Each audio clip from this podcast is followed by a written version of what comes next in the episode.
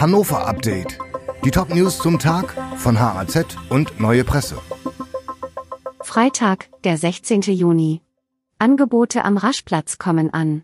Schon 10.000 Aktive machten mit, etwa 2.000 Mal wurden die Sportstätten gebucht, das Raschplatz Open Air hinter dem Hauptbahnhof in Hannover entwickelt sich zu einer Erfolgsstory.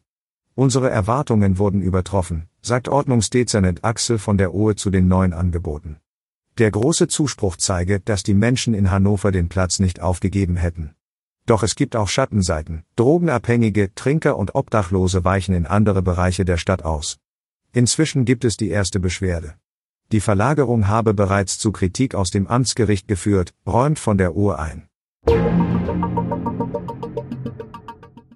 Autofreie Quartiere in Nordstadt und List. Im September werden in zwei Quartieren in Hannover für eine Woche die Straßen für den Autoverkehr weitgehend eingeschränkt. Das Parken wird hier gar nicht mehr möglich. Die Stadtspitze knüpft mit dem Projekt an die Tradition der autofreien Sonntage an. Betroffen sind vom 17. bis 23. September die Nordstadt mit der Paulstraße und der Windhorststraße. In der List geht es um den Dehenplatz, Teile der Röntgenstraße und der Hammersteinstraße. Immobilienpreise fallen deutlich. Die Immobilienpreise geben angesichts steigender Zinsen und Baukosten auf breiter Front nach. Insbesondere bei Einfamilienhäusern verzeichnet eine Preisanalyse der Landesbausparkasse überall in der Region fallende Preise. Der Rückgang bei den Einfamilienhäusern ist am stärksten in Gärden zu spüren. Dort haben sich die Angebote demnach um durchschnittlich 35 Prozent verbilligt. Aber auch in acht weiteren Umlandkommunen gingen die Preise um etwa 25 Prozent zurück. In der Stadt Hannover reduzierte sich der durchschnittliche Angebotspreis für ein gebrauchtes Ein- oder Zweifamilienhaus um 18 Prozent auf 574.500 Euro.